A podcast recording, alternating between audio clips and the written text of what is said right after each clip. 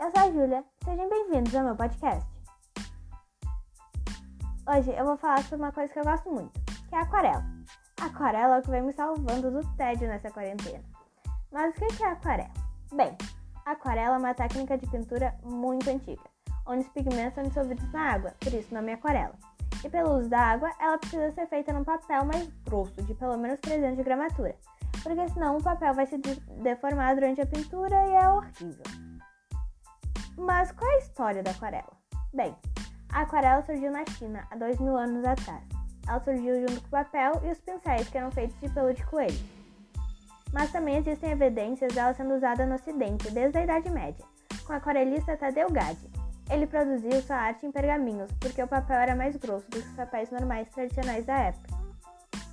A aquarela também foi muito usada em Veneza e Florença, na Itália, com certeza já deve ter visto alguma dessas artes, porque elas são muito lindas e são bem qualificadas. Mesmo com tudo isso, quem realmente introduziu a aquarela à cultura ocidental foi Albert Durer. Ele produziu mais de 120 obras usando a mesma técnica.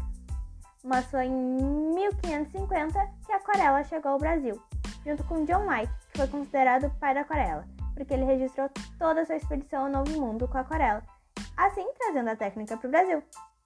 Já no século XVIII, a técnica passou a ser autônoma e independente, se espalhando pela Europa e assim sendo denominada arte inglesa.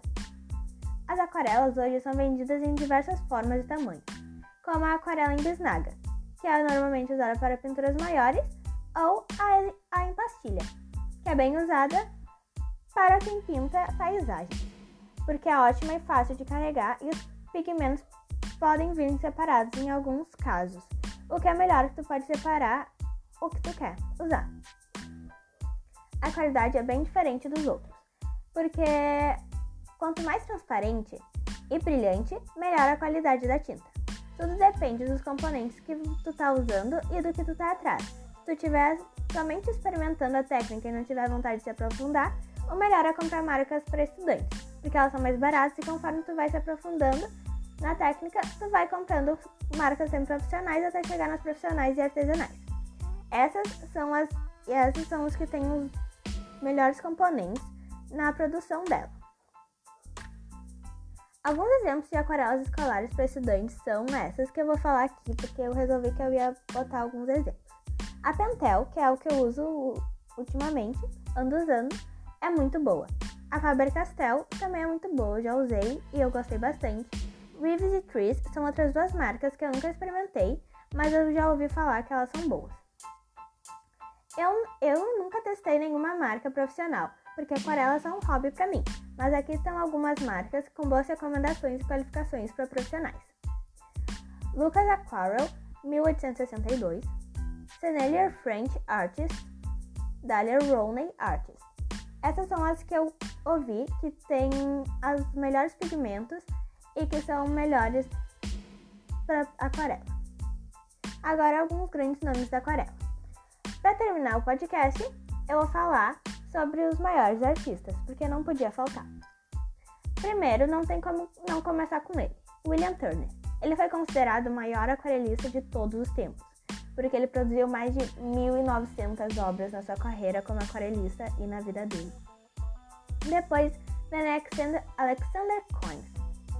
Ele foi um pintor britânico nascido na Rússia e que, além de pintar paisagens de aquarela, também foi professor e escreveu sobre o assunto.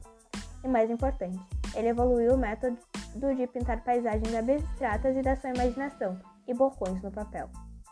E por último, mas não menos importante, com certeza não menos importante, William Blake.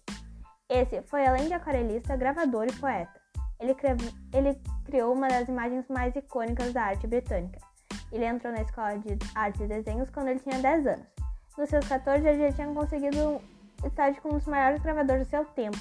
E ele já tinha uma tática de pintura muito diferente, que logo depois foi considerada fantástica, o fazendo ser considerado um dos maiores nomes da arte de aquarela. E esse foi meu podcast. Ele foi apresentado por mim, Julia Moreira Romano. Beijos e até o próximo.